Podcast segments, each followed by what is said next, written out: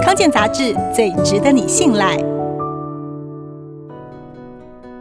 新型冠状病毒在环境当中可以存活多久呢？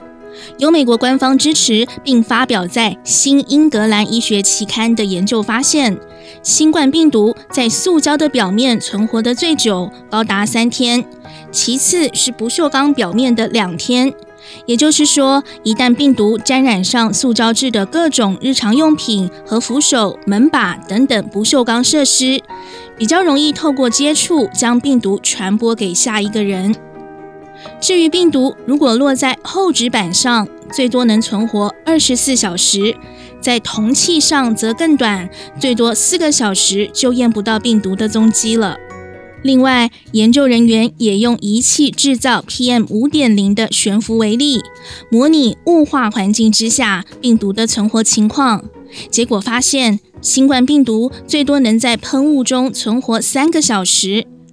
也就是说，病毒假使是吸附在喷雾微粒上，飘散在空中，这样的气溶胶虽然看起来生存时间短，却是最直接感染的途径。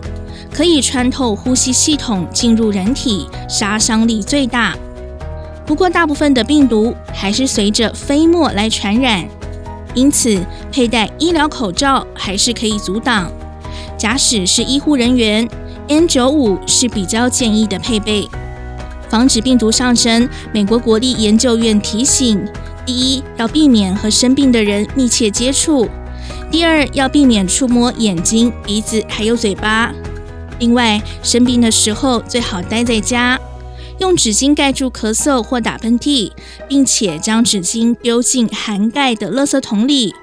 最后，则是要常用清洁剂和抹布消毒经常接触的物体以及表面。